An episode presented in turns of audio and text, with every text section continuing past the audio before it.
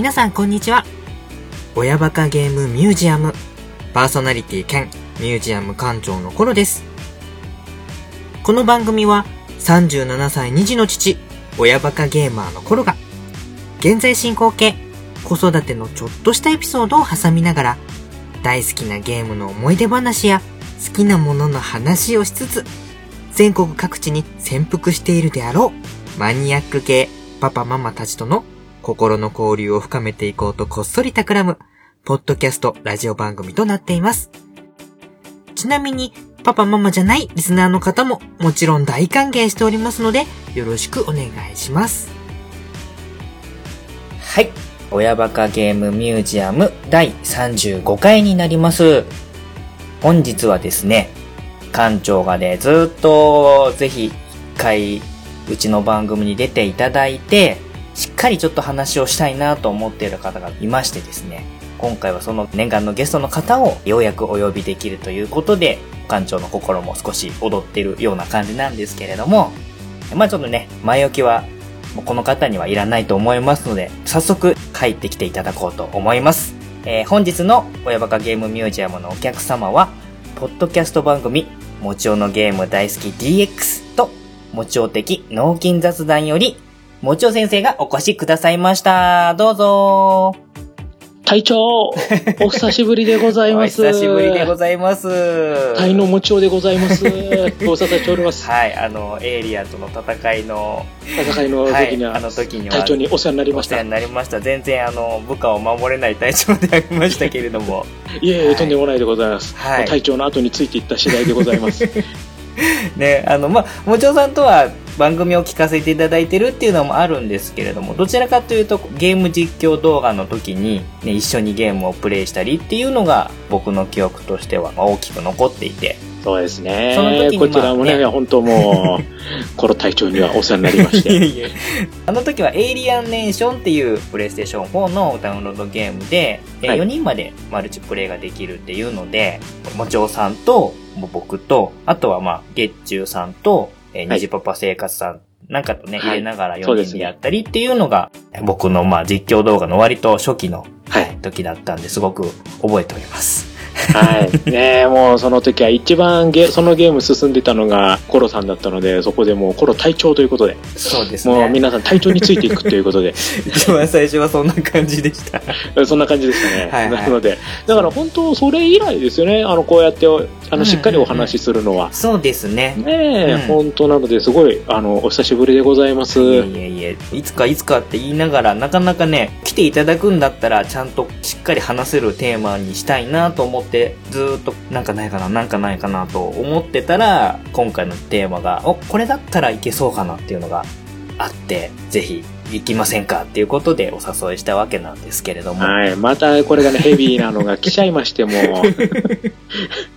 また、あの、そんなにね、気張らなくてもいいんですよ。いや なんかね軽いテーマでよかったんですけなんどね。か、リスナーさんとかの、あの、ハードルが微妙に高いというかなというか。これ高いですねニジパパ今回は生活さんとかが、もちおさんとコロさんが話するんだったら、それはもう間違いないですみたいなね、勝手な話を したりするんでね。そうそうそうそう、うんこれちょっとね、かなりこう、今回ハードルが上がっちゃってるんで、そうですね。これもう頑張って下げないとね、ちょっとこう、まあ、あの、二人ともちょっと自然体で、ナチュラルな感じでやっていけたらなと思ってるんですけれども。そうですね、うん今日はよろしくお願いいたしよろしくお願います。します。で、まあ、そんなもちおさんをお呼びして、えまあ、隊長と先生がお話しするテーマなんですけれども、今回はですね、事前にちょっとツイッターでも紹介させていただいているのもあるんですけれども、二つテーマを並べて出させていただきました。一つは、欲しかったけど、発売中止になってしまった幻のゲーム。ですね。はい。で、もう一つが、未だに手に入れられていない入手困難な激レアゲーム。ということで、まあ、二つとも共通して言えるのは、手に入れられていないっていうことですよね。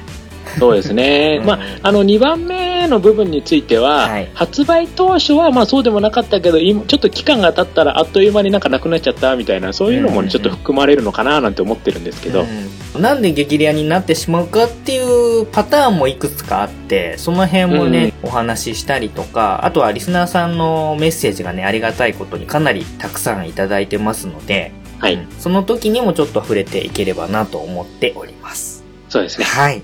はいまあ、今回はこの2つの濃いテーマになるとは思うんですけれども、まあはいどちらかというとそのゲームがうんぬんっていううんちくみたいなことよりは、個人的にこのゲームに対しての思い入れっていうところの気持ちをどちらかというと聞いて、ちょっとその残念な感じっていうのをこう分かち合いたいなっていうのが今回のテーマの、まあ、メインのところになるかなとは思います。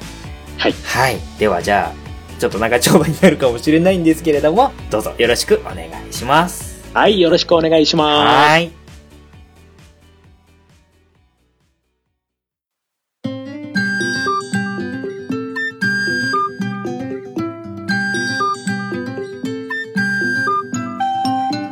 親バカゲームミュージアム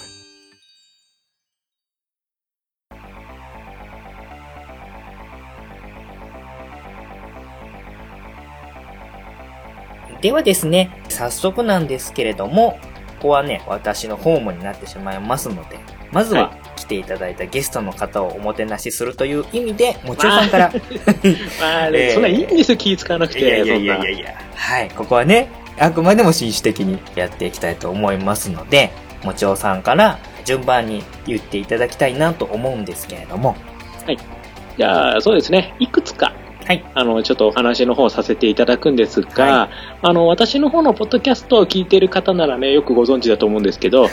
私、セガのゲームが大好きでございまして、そうですね。この辺もかなり有名だと思います。リスナーの方では。はい、あの、いろんなところでね、あの、セガのどうのこうのっていう話はしてるので、もう今回も、ある意味ね、コロ隊長が、セガの方がそんなに詳しくないのかななんていうのをちょっと、ね。割と僕は王道と言いますか、任天堂とかソニーとか、その中でもマイナーな隅っこの方をつついてきたような感じなんですけれども、セガとかそれ以外のハードについてはちょっと弱いところがあるので、その辺に関しては胸を借りる形でなるかなとは思うんですけれども。はい。なので、セガハードを持ってるユーザーだったら、ああ、わかるわかるみたいな、うんうんうんちょっとそういうものをね、いくつかピックアップして、はいちょ。っとお話できたらなと思っております。はい。じゃあよろしくお願いします。はい、よろしくお願いします。じゃあ、まず1本目いっちゃっていいですかねお。願いします。はい。まず最初はですね、セガっていろいろあのハード出してまして、SG1000、SG3000、セガマーク3、マスターシステムうんっていう形であの初期のハードいろいろ出てるんですが、はい。やっぱり知名度が一気に上がったのはまずメガドライブのところかなと思ってるんですよ。うううんそうですね。で、そのメガドライブ、16ビットってでっかくね、あの、はいハードにね、バーンって書いてあって、ゲームセンターのゲームがいろいろ移植されたりなんだりっていうんんんところで、やっぱりそこで話題に出ちゃうのが、まず1本目、パワードリフト。はい。聞いたことあります。聞いたことありますか？あります。まずパワードリフトなんですけど、セガのゲームセンターの体感ゲームって、コロ隊長わかります？わかります。要は乗ったりするような感じのっていうタイプってことで合ってます？あ合ってます、合ってます、ゲームセンターの普通のテーブルのゲームじゃなくて、こうもう大きな筐体に乗り込んで、その筐体ガタガタ動きながらゲームをやっていくっていう。わかります。特にあのスペースハリアーとか、うん。アフターバーナー、アウトランとかね。やっぱこの辺は結構有名で人気もある、あの体感筐体といえばみたいな。うん、ところで出てくるタイトルだと思うんですけど、その体感ゲームの筐体の中での後期の作品になると、このパワードリフトっていうのが出てくるんですね。うんうんで、これが、まあ、あの、いわゆるバギーのレースで、まあ、すごいアクロバティックな感じでいろんなところを走るっていう、まあ、レースゲームなんですけど、うん。道を走るっていうよりはオフロードをやるみたいな感じのゲームなんですかね。そうですね、あうんの、専用のサーキットなんですけど、うんサーキットでもいろいろアップダウンがあったり、ジャンプ台があったりとか、うんいろいろもう豪快ななるほど。コースセッティングになってるんですよ。はいはいはで、これが、すごく自分大好きい。で、はい。ゲームセンターで結構やってたんですよ、これをで、メガドライブが発売されて、はい。そこの移植タイトルの中に、このパワードリフトっていうのがポーンって入って、はいはいはい。お、来た来た来た来 これたはもうね、出るって分かった時点からもうテンションが上がっていく感じですよね。あ、もう上がります。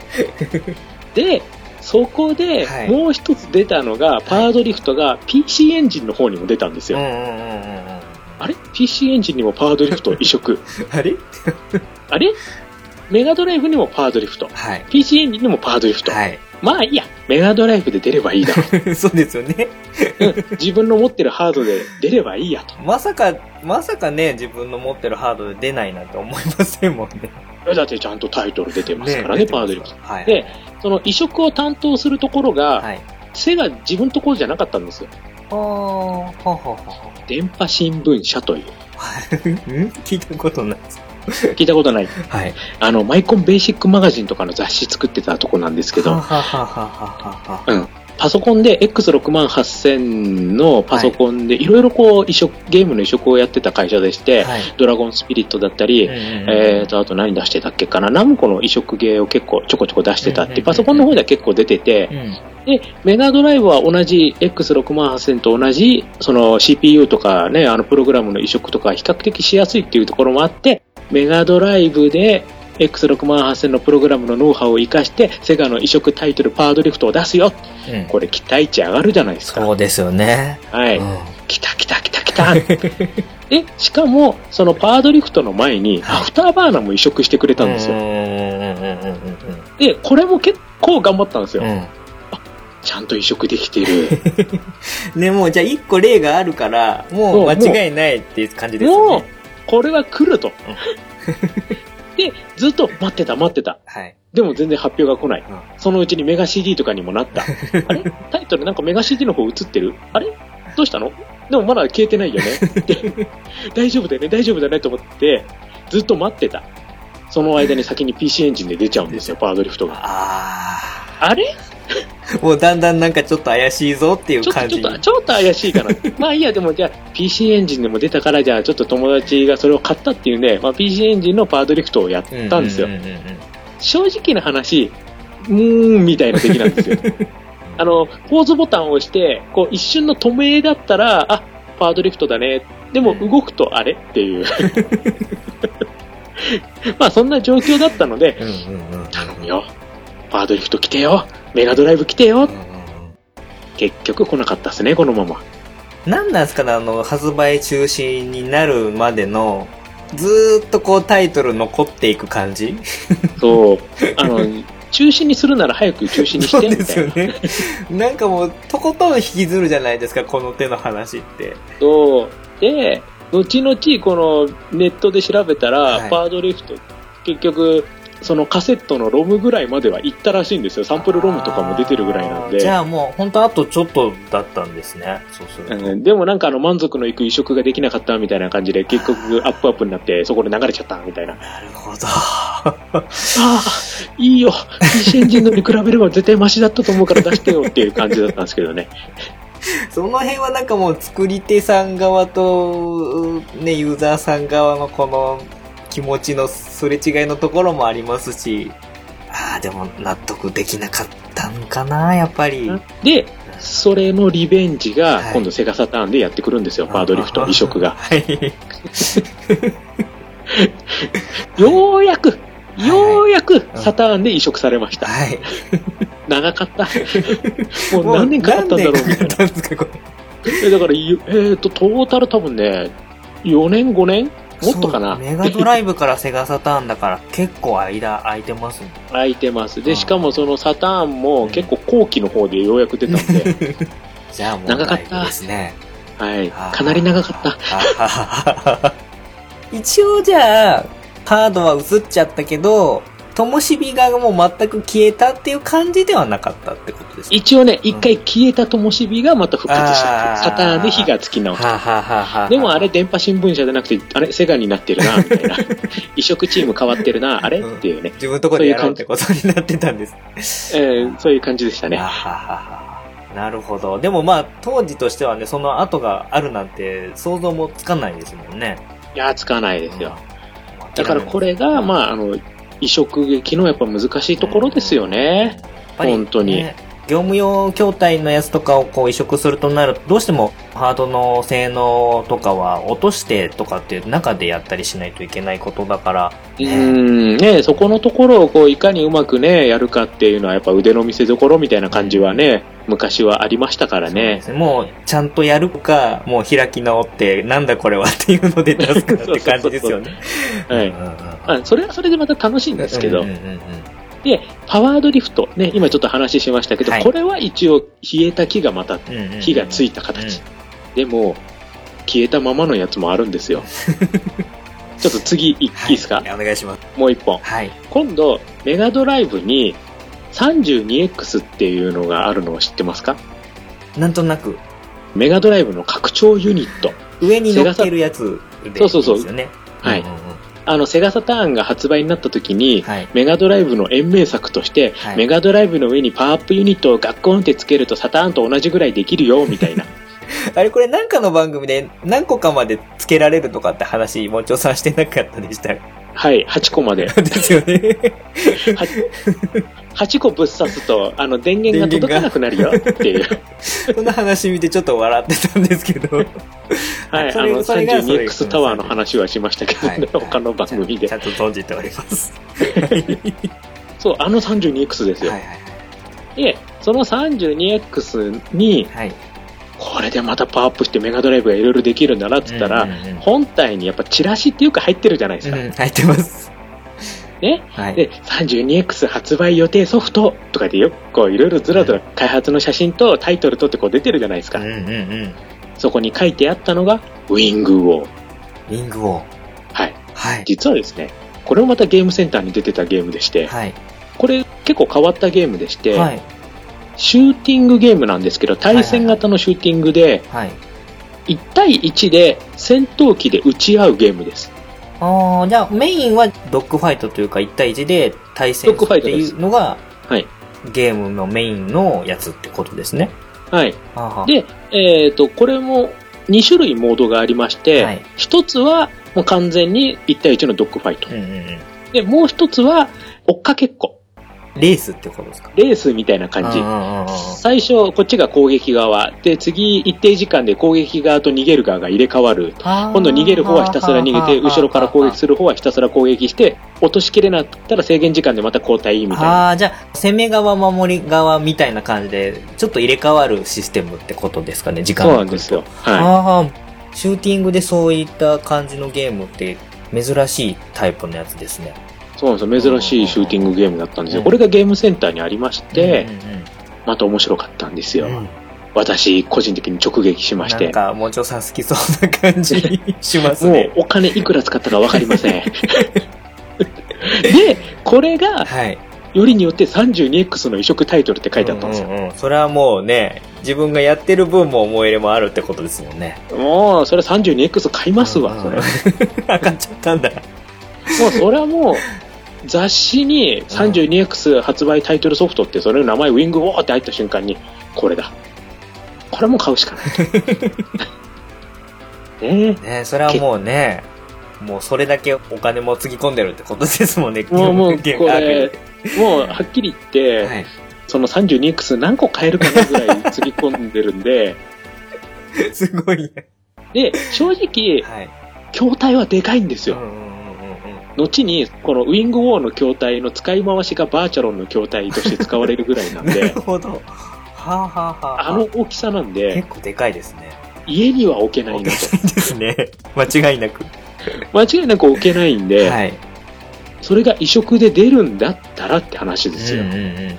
それは 32X 買って、もう、あとはもういつでもソフトもう、そうですよ。来待ついやのみですよね。っていう状態で はい、流れましたね、これも。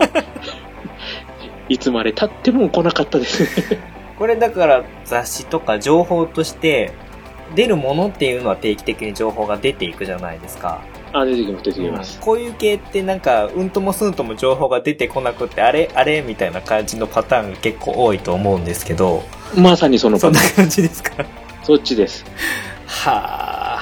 だから、32X をはい自分が買った時に箱を開けて中のチラシにそこにタイトル載ってて、それっきり。これっきりみたいな。そのまま、ハードの世代も変わってっちゃったみたいな感じですね。そのまま、シュッと、シューッと、もう火消えちゃいましたから。何事もなかったようにも。これは別にもうその後拾われることもなくってことですか。はい。は出して欲しかったな っていう。これそのままシュッと消えて、だってそれで筐体をどうするかって言ってバーチャルになってるぐらいですから。ら。なるほど。ちなみに、はいこれがもし今ダウンロードコンテンツ系のやつでうん。出たら買います？あ、もう速攻ですよ。あそんなもんもう即ポチですよ。悩まないですよ、そこは。ああ、もうじゃあやっぱり今になってもその思いはやっぱり火が消えた分余計にずっとこう燃え続けてる感じはするわけですね。ああ、もう燃えてますね、これは。思い入れが伝わってき思い入れますね。強いですね。で、結局ほら、ゲームセンターでその同じ筐体でバーチャルに変わったって言ったじゃないですか。うんうんうんうんだから、ゲーセンにも残ってないんですよ。ああ、そっか。使い回しでもうバーチャルになっちゃったから、そう、持ってないってことですよね。そうなんですよ。だから、レトロゲーセンとかで残ってるとかもあんまないんですよ。ああ、じゃあなんか、いろんな意味でとどめ刺されちゃった感じがあるわけですね。そう、完全にもうとどめ刺されてるんで。どうしようもないんですよ、だから。切ないな、なんか。余計ね、切なさが2割、3割増しとかなそう、感じで。満身になるんですよ。はい。これがね、またね、ゲームの出来が恐ろしくいいんで、だって、出てくる戦闘機が結構バラエティ豊富で、昔の、それこそプロペラ機かあら最新鋭の、もうそれこそ、あれですよ、あの、ハリアーみたいに垂直離着陸機とかも出てくるし、さらには戦闘ヘリも出てくるんですよ。うんうんうん。せ戦闘ヘリ、珍しいですね、表そう、アパッチとか出てくるんですよ。ああ、まただって全然挙動とか違いますよね、ヘリとか。そう。それが、同じ土俵で戦えるアーケードのシューティングってなかなかないんですよね。ないですね。はあ。だからこそ、なんか僕もそれ聞いてちょっとやりたいなって一瞬思っちゃいましたもんね。そうそうでプロペラ機はスピードは遅い分、やっぱり旋回能力がすごくいいので、うんそこで弾とかかわしやすい。うんあのヘリの場合は、はいステージが結構ビルのところとかいろんなこう、ステージ内の障害物とかあるんですけど、そこに隠れて待ち伏せとかできるんですよ。ああ、その場所でそう一ホバリングができるんでね、ホバリングで。はい。はいはいはいはいはいはい。で、戦闘機は、まあもちろん最速ですから、もう一撃離脱うん、うん相手とすれ違いざまにミサイル撃ち込んでうんそのまま即離脱みたいな、うんそんな戦い方もできるしっていう。うんうんうん。なんかいいですね。これがね、面白いんですよ。だから、そういうのをやるのはちょっと苦手だっていう人は、はいその追っかけっこモードで、うん。追っかけっこでこうや楽しむこともできるっていう、そういうとなんか二つのモードになってたんですよ。スポーツ系っぽいルールでやるってことですよね、それだと。そうですそうですんうんうんまあ、これは逆に、それぞれの性能、そこまで差がつかないように調整入るんうん。うんで、うんうんあすごく良かったんですよ。うんなんかよくできたゲームな感じが聞くだけでもします。はい。だからこそ私大好きなんです。で、しかも最後に、ラスボスとして出てくるのが UFO っていうね、このぶっ飛んだ感じがまたたまらない。いですね。いいですね、その感じ。そう、UFO がまたね、いろいろこうね、弾飛ばしてくる、それをまたかわしながら打ち込んでいくのが楽しいんですよ、これが。そういうね、ちょっと幻のゲームになってしまったんですけど、ちょっとそれは切ないですね。切ないっすね、これね。結局、拾ってくれなかったんで、これは。ね、今からでもうまくやりようがある気もしますけどね。うん。あの本当にね、今、あの、ベタ移植でいいですよ。本当にもう即、即ポチですよ。本当にね、ベタ移植で、そのオンラインの対戦とかだけちゃんと整備してくれれば全然遊べそうな気がします。うん、普通に多分遊べると思いますようん。うんうん私もハリアーでもう散々飛び回って、ハリアーもホバリングができるから楽しいんですよ。あー、すごいなすごいんですよ。だから垂直離着陸機ですから、その場でホバリングできるんですようん。うんうん。ハリアーとアパッチがお互いホバリングしながら至近距離で打ち合いとかできるゲームですよ。他にないですよ、あんまりそんな話。すごいでしょ、これ。すごい、すごい、すごいです、これ。最高に面白いんですね、これが。あの、もしよかったら、あの、YouTube とかで後でチェックしてみてください。わかりましたウィングウォーで。はい、調べてみます。はい。これは本当に、あ、ここれなんだって多分わかると思います。わかりました。ちょっとじゃあ、これ後で見てみます。はい。そして最後に、はい。やっぱりこの発売中止になったっていうところで、今度は怨念みたいな形の話になりますんで、大物ですね。もう外せないはい。Xbox でございますよ。はい。というと、あれですかね。あれでございますよ。トゥルーファンタジーライブオンラインはい。TFL を、はい。これでございます。やっぱ触れないわけにはいかない。これ、レベル5さんでしたっけ？メーカー。はい、レベル5でございますよ。レベル5さんはいろいろ割とやらかしてますもんね。もうこれ、あの、今までの中のこれ最大の、最大のやらかしじゃないですか、これ。うんうんうん。まあ、ちょっと、知らない人のために簡単にちょっとお話しさせていただきます。Xbox、あの、マイクロソフトが出した家庭用のゲーム機でございます。はい。そして、その Xbox の、あの、うんオンライン部分を Xbox ライブという名前でオンラインがあったんですね。はい。これが当時としては、すごく画期的なボイスチャット搭載、うんうんうん。この Xbox ユーザーで、まあいろいろオンラインで、まあ協力プレイ、対戦プレイ、いろんなゲームが出たんですけど、うんこれの中の一番の目玉として出たのが、このレベル5が予定してたトゥルーファンタジーライブオンラインうんうん TFLO というものでございます。で、これが一番すごかったのは、ファンタジーの世界で自由に生活ができる。まあね、普通に冒険者となってモンスター倒しに行くもよし、はい。普通に街の中で生活するもよし、うん。そしてさらには漁師とかになって魚釣りとかもできるとか、うんいろいろそういうのをやってたんですね。うんうん。で、これがその Xbox ライブのやっぱ一番の目玉、そのボイスチャットでいろいろお話しして仲間作って楽しく、わーっと冒険に行けますもう当時としては画期的だったんですよ。これってなんか、これから発売するやつのゲームアワードフューチャーみたいな賞を受賞してなかったでしたっけ？思いっきりしてますよ。ですよね。はい。2002年の時にしてますよ。ねそれぐらい期待が大きくて、いろいろね、情報を出したりとかしてた記憶がありますもん、僕も。はい。それがまさか発表から3年ぐらい待ちましたよ。何年か経ってました、確かに。はい。で、マイクロソフトから発売中止と。どういうこっちゃねんって。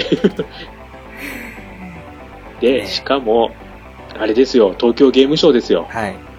マイクロソフトブースでデカデカと、メインスクリーンバーンでああ、出展されてましたね。出展しての、そこでイベントやりの、もう反則グッズいっぱい配りの、うん、力入れてました。ものすごい力の入れよ。で、それをこうスステージイベントとかを私こうやって見てて、いやー、最高だな、これ。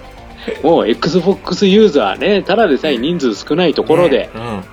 これは来るだろうと。ね、本当にもう、要は、Xbox ユーザーさんのいろんな期待とか思いも背負ったソフトでもあったわけですからね。そうなんですよ。で、しかも、同じく、オンライン対応って言われてた女神転生9がうん結局オンラインにならなかったんで、うん もうさらにここで女神転生がダメなら、俺たちにはこれがあるってことですこれだね。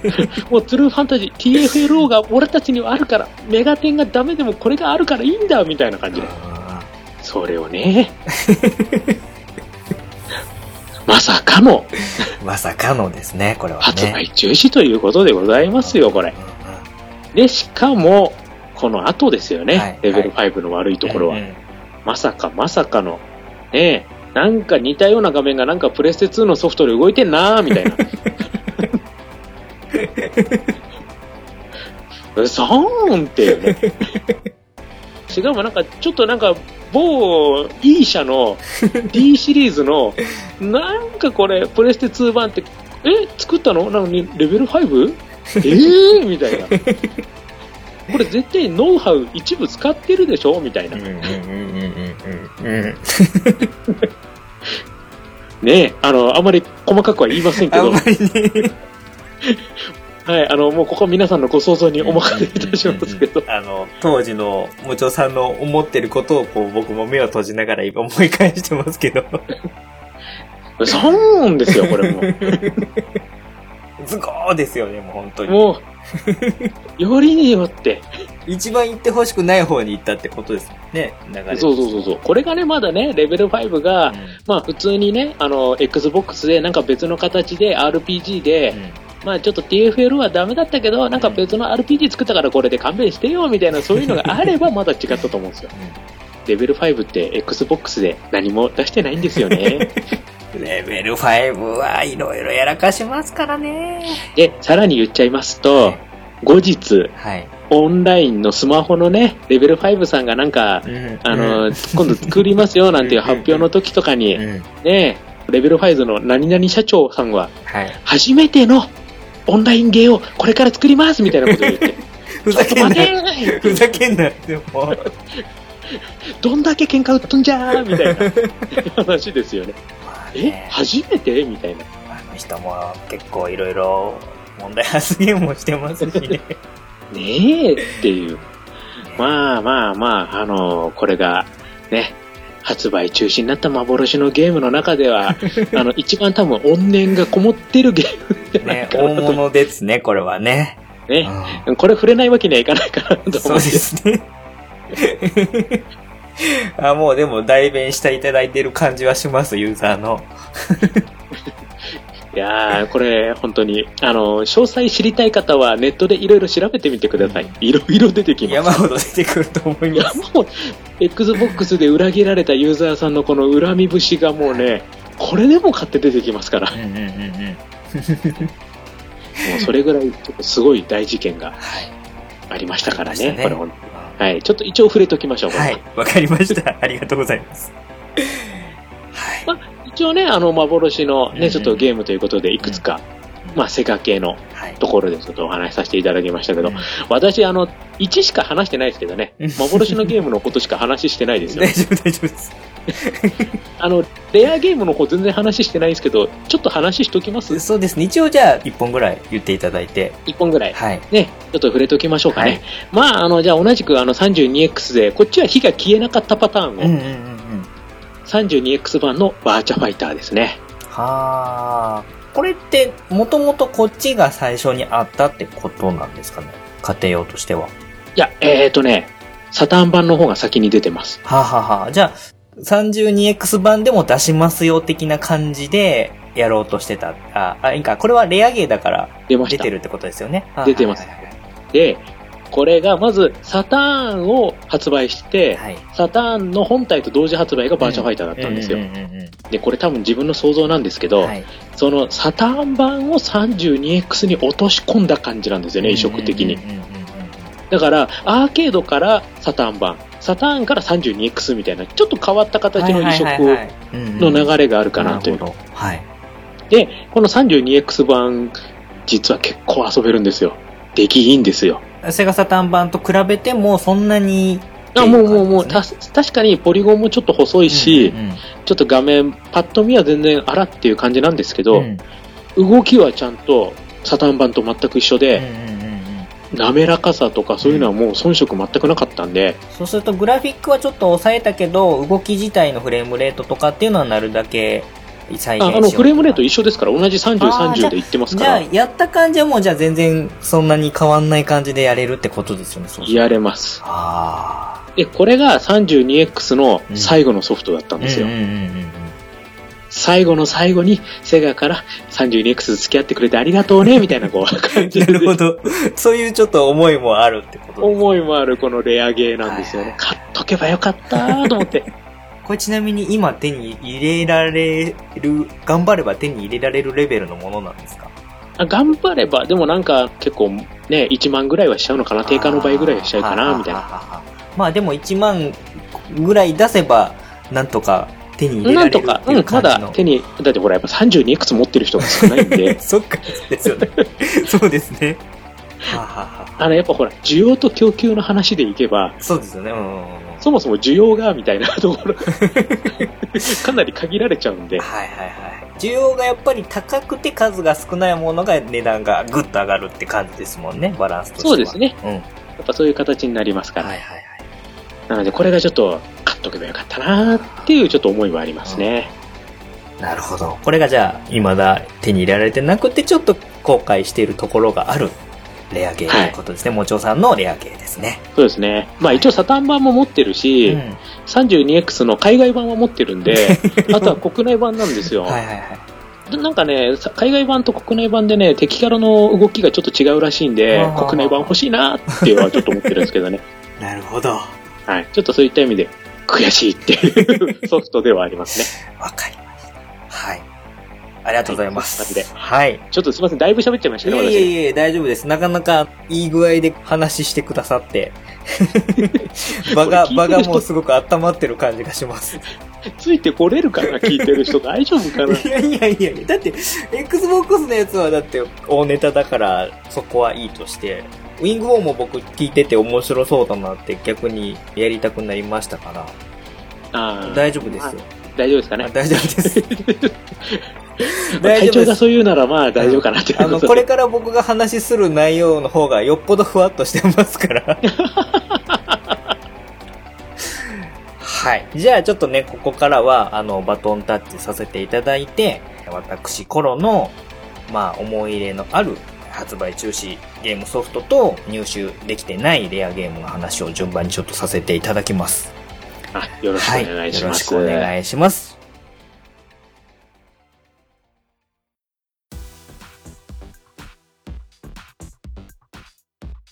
はいではですね、ちょっとまあ僕の方は、まあちょこっとまあセガも絡むんですけれども、まずはちょっと順番的にプレイステーション、まあ僕が割とどっぷり使ってたハードとしては、えーかなり遊び込んだプレイステーションのゲームの中で、一本、これね、正直言うとこれを知ってる、名前を知ってる人がどれぐらいいるのかっていうレベルの話ですす。ごいな、すごいな、そんなレベルなんだ。そんなレベルです。っていうのも、これもね、かなりこれプレイステーションの初期に、よくゲーム雑誌の最後の方に、これから出てくるゲームの本当にあの画像が写真1枚2枚だけポンポンと出て、あこんなゲームが出ます、出る予定ですよみたいな、かなり先取りの情報を載せた記事みたいなのがポンとこう最後の方に出たりとかするのがあったかと思うんですけれども、はい、ありました。ありましたそれ、に、まあ多分僕が読んでたんで、プレイステーションマガジンとかその辺だったと思うんですけれども、はい。えっ、とね、パイルアップマーチっていうこれ全部ひらがなで書いてあるゲームなんですけれども、わかんない。これね、知ってる人がどれだけいるかわかんないんですけど、僕の中ではこの発売中止ソフトの、本当にあの、筆頭格に なってるゲームなんですよ。で、すいません、すいません、あの、ちょっと私、ググってもよろしいでございましょうか？多分これね、もう画像すら出てこないんじゃないかなと思うレベルなんです。で、僕が見たのも本当にその雑誌記事の写真2枚ぐらいのし情報しかないんです。だから、これに対して、そのゲームに対する話っていうのが、あの、多分僕の記憶を辿っていく話になるんですけども。で、どういうゲームかっていうと、はい、はい。えっ、と、要はまあ、ウォーシミュレーションゲームになると思うんですよ。すね僕、あの、シミュレーションゲームが好きなんで、体調好きですね。うん割と人当たり良さそうなこと喋ってますけど、結構マイナーなマニアックなジャンルが好きなので、ドンパチ大好きですね。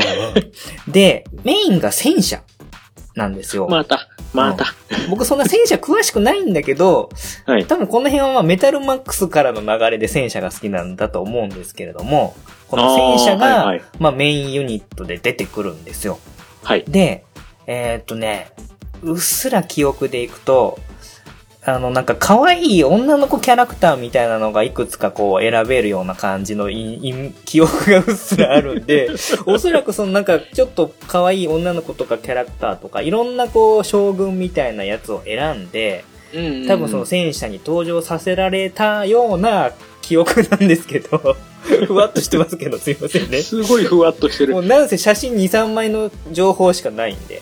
で、えっ、と、このゲームの確か売りが、あのー戦車をなんかめちゃくちゃ改造することができる、このまた僕のカスタマイズ好きの 血が騒ぐですね、そこで。騒ぐようなやつで、で、普通、この手の、あの、ウォーシミュレーションゲームってちゃんと戦闘機は戦闘機でいたりとか、潜水艦は潜水艦でいたりとかって、ちゃんとユニットが、あの、空、陸、海って分かれてると思うんですけども、はい。このゲームはとにかく戦車にを改造することで、戦車がその形態で空飛んだりだとか、あと海に潜ったりだとかっていうような、あの、要は戦車を何でもありで改造してって、すべて戦車で賄おうみたいな感じのゲームだったような気がするんですよね。え何せも写真2、3枚ですから。これメーカーとかって、えっとね、これね、プシロードユニっていう僕も全然 聞いたことがないメーカーさんなんですけブども。ブシロード？プ、プ、プシロードだったかなブシロード？ブシロードって言ったらかあのカードゲームのあれですけど、うん確かブシロード？プシロードユニだったと思うんですよ。なんかね、ちょっと今調べてみますね。ちょっと、ちょっと私も、ちょっとごめんなさいね。あの、聞いてる方、ちょっとクリック音入りますね。いカチカチ、ちょっと。これ検索で出るのかな？多分ね、これ、画像は多分もう見つかんないと思うんですよ。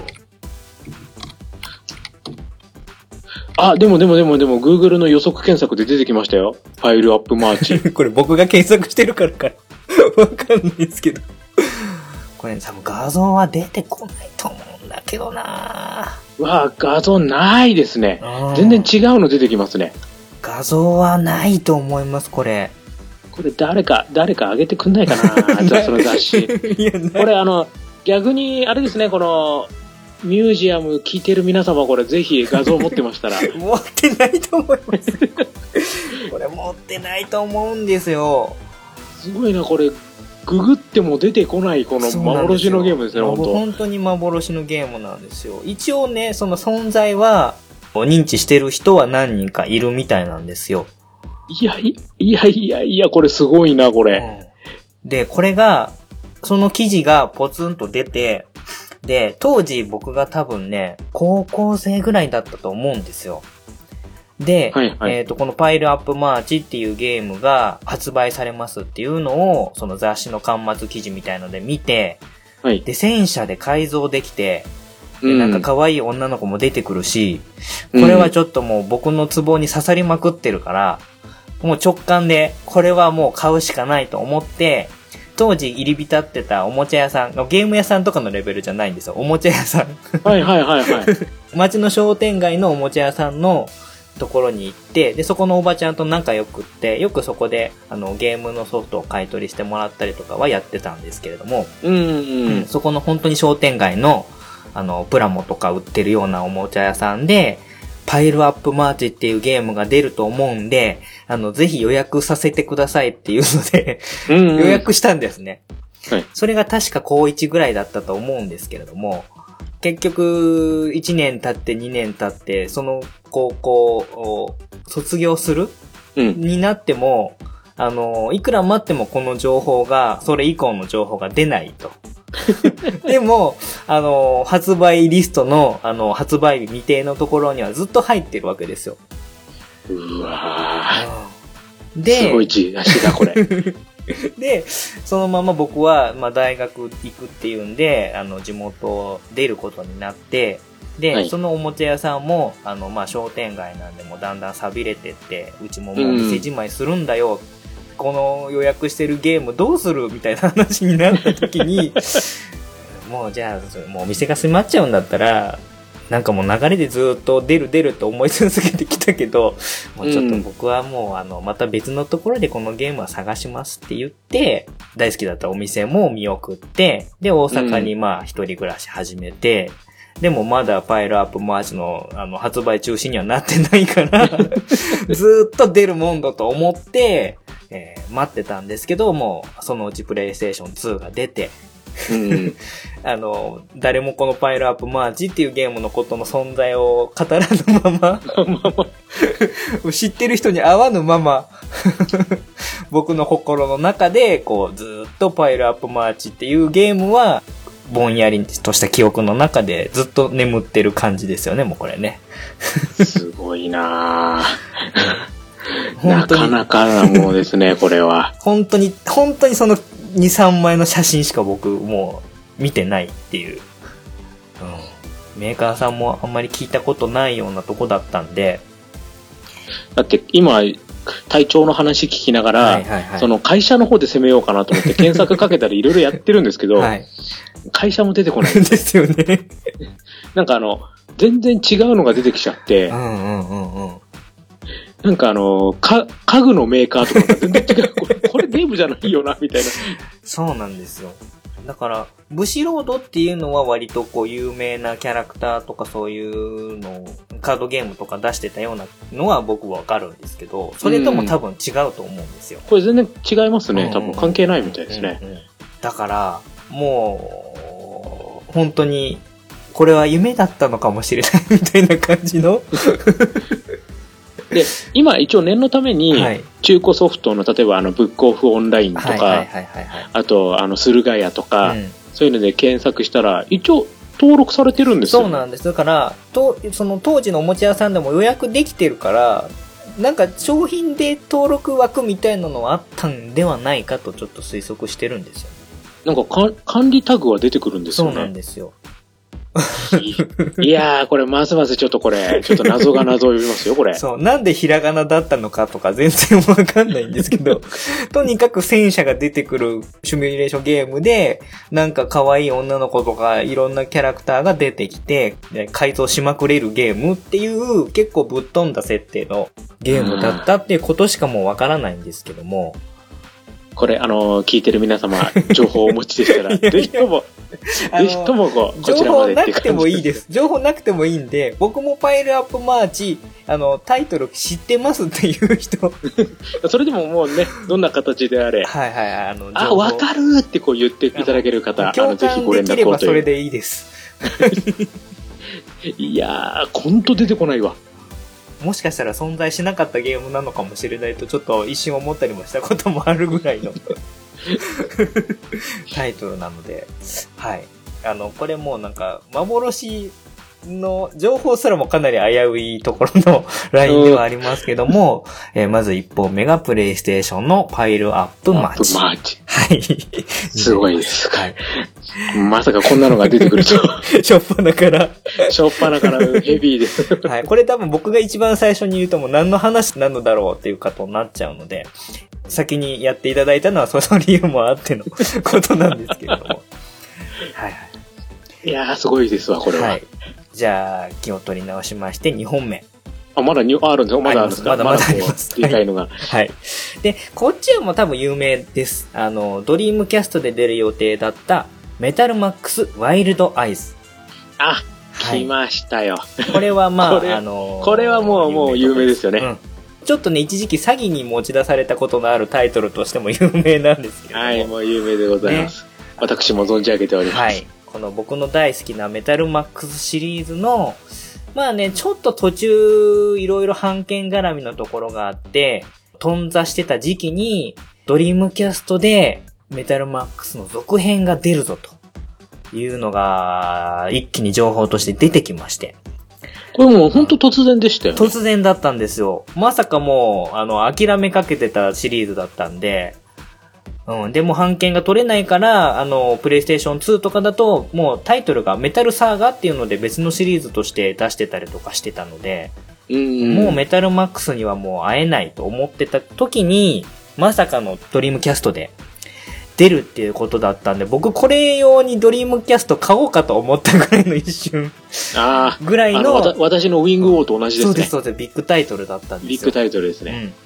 その多分当時の画面も一応写真で出ていて、うん。あの、それまではもう本当にドット絵とかのが主流だったのが、一気にこう 3D の戦車が、結構リアル寄りの戦車が、こうマップ画面をこう走行しているような感じのシーンが出ていて、これはちょっと、あのメタルマックス、またどっぷりハマれる時期が来たんじゃないかって思ったけれども、これもなんか、続報が全然出てこないパターン。ですよね、これね。で、結局、発売中止になって、一番悔しいのが、この、後々何年後かして、そのメタルマックスワイルドアイズを、あの、もう一回作るので、あの、お金、出資してくださいっていう詐欺が、そう。これですよ。このね、この絶妙なこのソフトを選んでくるチョイスがまた憎らしくて。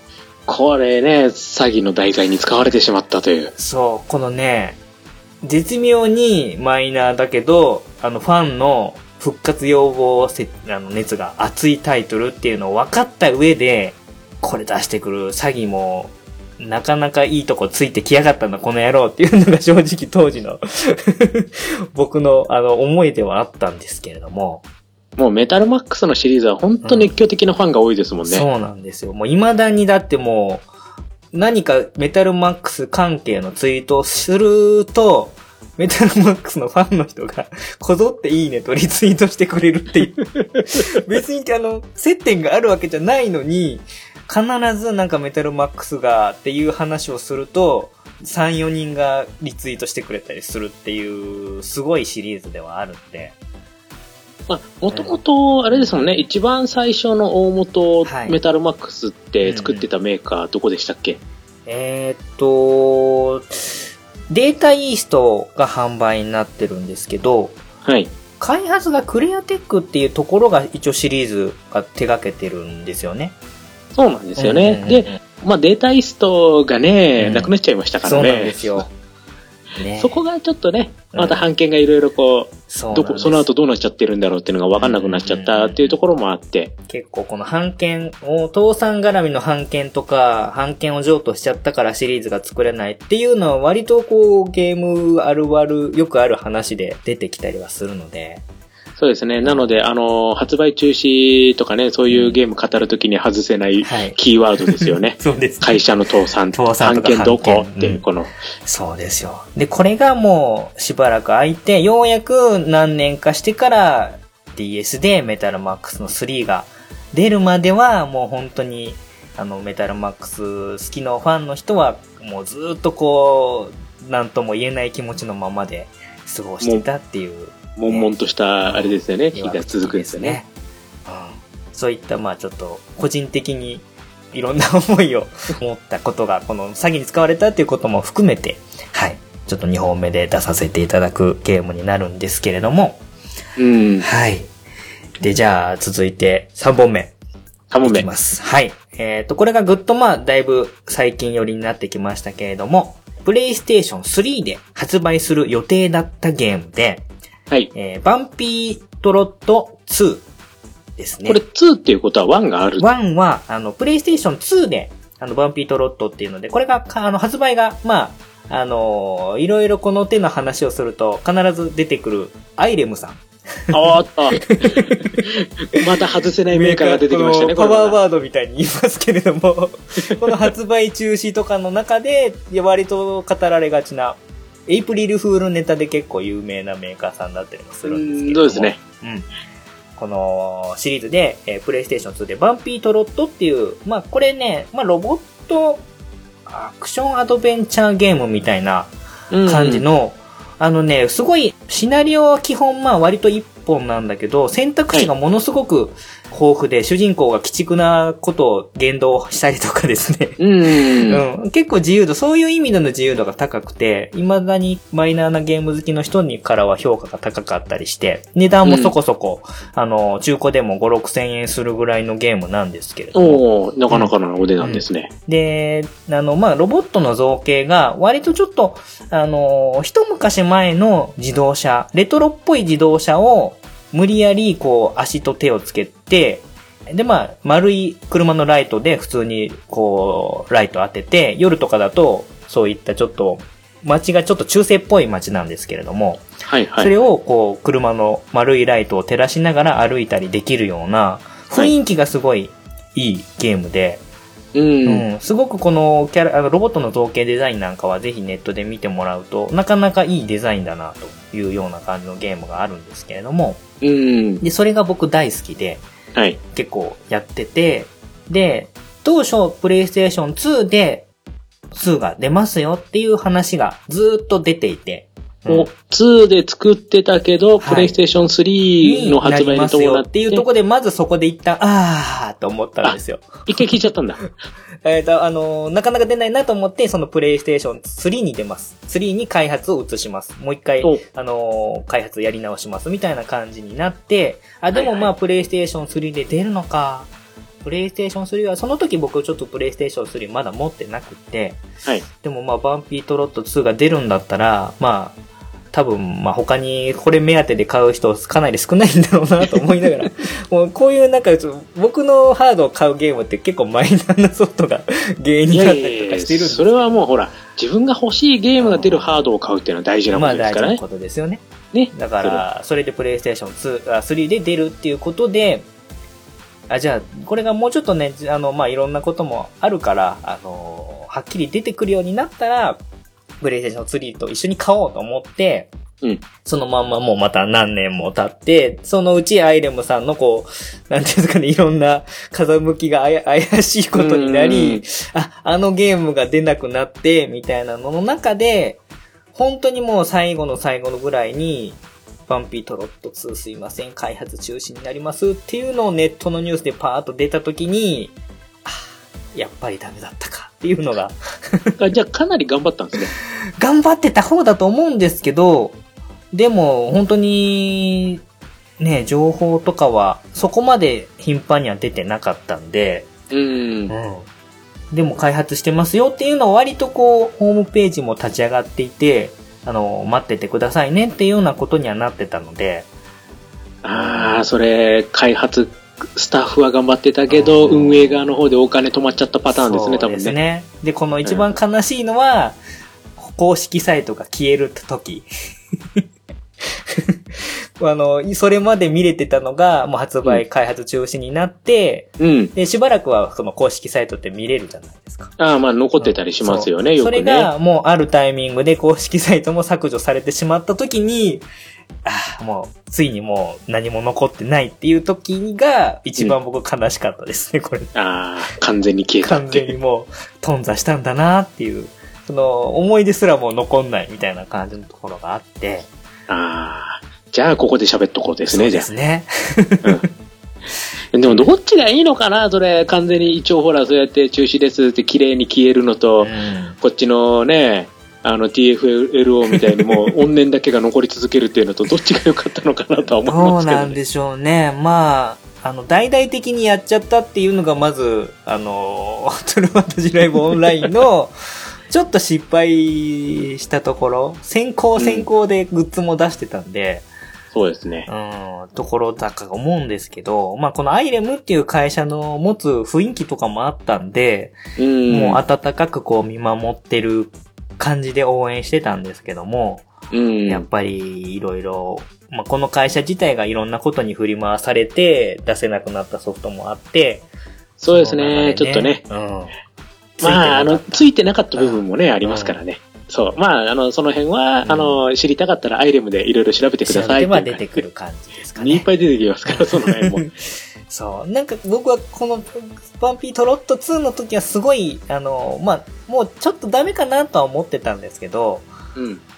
あ、うん、そっか、みたいな感じですごく寂しい思いで終わったっていうところもあったんで、うん、そのなんかゲームの雰囲気がそういう雰囲気だからこそ余計、うん、余計にあの、その雰囲気もあって、あだからもう、2が会えないんだったら、と思って僕もあの最近、あの1を、あの高かったですけど、わざわざ買い戻して、大事にしてます。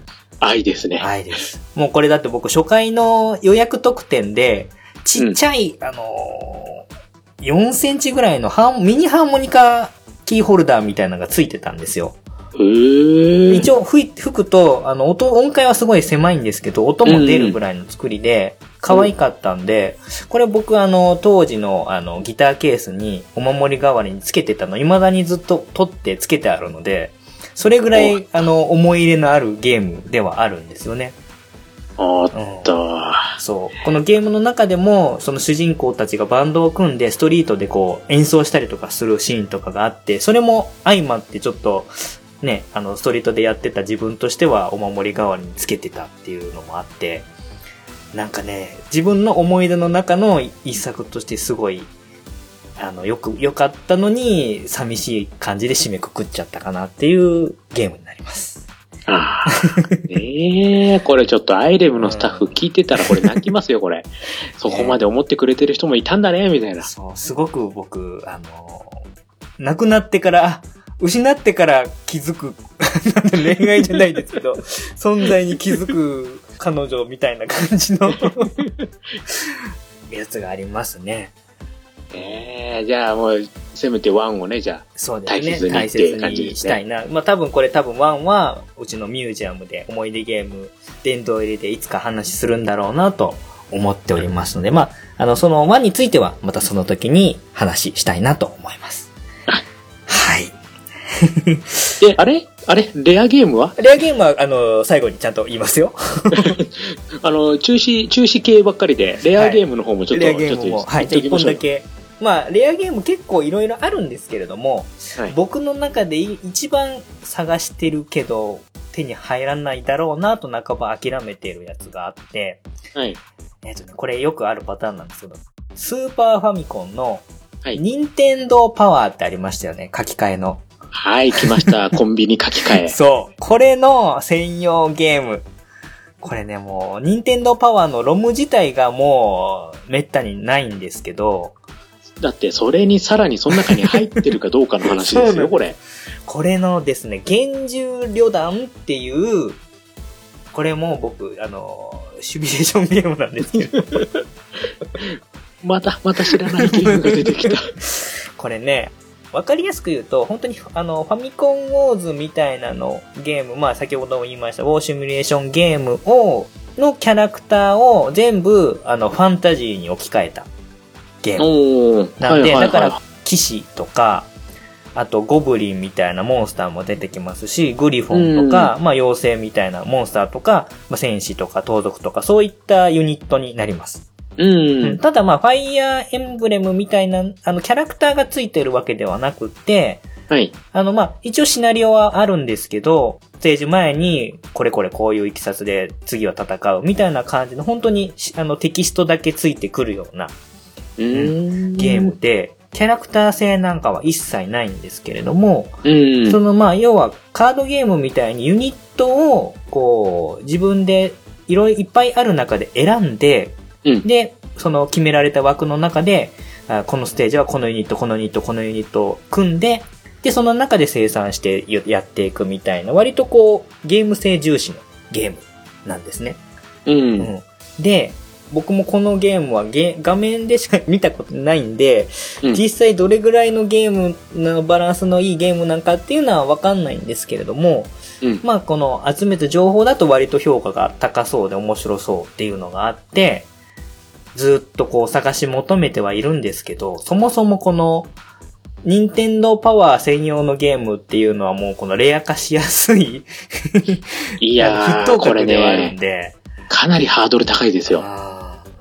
このまたにね、あの、正直な話、その、任天堂パワー専用のソフトって、なかなか手に入らない。そう、そもそもその任天堂パワー書き換えロム自体がもう結構いい値段したりとか出てこない、そもそも。感じなんで、ですよね。結局、その、わざわざね、任天堂パワーのその書き換えロム買って、うん。それで書き換えやってっうん。ていうのはよっぽど気に入ったゲーム。まあ、ファイアーエンブレムとかが確か書き換え専用のやつがあったりとか、ニュュースーパーファミコンウォーズとかうん。があって、うん。あとはあのメタルスレーダーグローリーとかがあっ。たんで、もうどれもこれも正直、それわざわざロム買って買う人って、中古とかにも出さないし、自分で持っときたいですうん、よね。そうですよね。で、あれ、ほら、カセットの中に容量が決められてて、うんうんうんで、その、ちっちゃい容量のやつだったら何本か入れられるよ、みたいなはい話なんですけど、大抵、任天堂パワー専用ってもう一本でそれで埋まっちゃうぐらいの 対策のがほとんどなんで、そうなんですよ。それをわざわざ、厳重ロダンにそれを入れて取っといて、それが中古に出てて、なかなかないかなっていう。ね、もうこの現状旅団っていうタイトル自体ももうマイナーなんですよ、もうね。あマイナーですね。かなりマイナーですね。これあの、よっぽどバーチャルコンソールで来ない限り、そう。来てほしいと。だから、それ、もうどっちかっていうと今は、バーチャルコンソールで出ないかなっていう方にシフトしてるんですけども、うんうん。ただね、あれも一定以上こう、人気があるというか、ね、それなりの実績残したゲームじゃないとなってくれなかったりするので、まあそうですようんね、やっぱね。うんだからね、そう、ちょっとね、これ、で、しかもこれ最近、あの、今回の話をするのに、改めて調べ直してみたんですけど、はい。これね、あの、何の因果か開発がクレアテックだったんです。これ、またね、もう、なんだろう、僕の DNA が呼んでるのかとしか思え求ない。めてますよ、これ。完璧。これ、メタルマックスしかり、電そうですよ。もうね、笑ったんですよ、これ見て。あれ？と思って。だからこれまたほら、そしたら、開発クリアテックってことで、版権どうなっちゃってるかまたわかんないんですよ、これ。そうなんですよね。もう、そんなんばっか、気がついたらそんなんばっかがね。なんか、あのー多分この話誰もついてこれてないんですけど。もう多分これ聞いてる人ポカーンですよポカンですよね。まあでも、あの、この任天堂パワーのゲームで手に入れられなかったゲームっていうのも意外といたりするんじゃないかなっていうのは、あの、また後でちょっとね、お便り会の中でも、あの、お便りのコーナーで紹介するとこにも一本、あの、来てるので、そこでちょっとまた深く話したいなと思うんで、とりあえず、はいあの、4本。ふわっとした話を4本させていただきました。さあ、聞いてる人どれだけ響いたかな？はい。というような感じですね。はい。はい。で、結構長くなったので、前半戦をここで一回ブレイクさせていただいて、この後、えーかなりね、お便りを十何通いただいてますので、ありがとうございます。えーありがとうございます。そこでちょっといろいろね、あの、僕たち二人の話も挟みながら、えーゆっくりとちょっとお話していきたいと思います。じゃあまずは、ね。はい。一旦ここでブレイクさせていただきます。はい。はい。後半へ続きます。チャンネルはそのまま。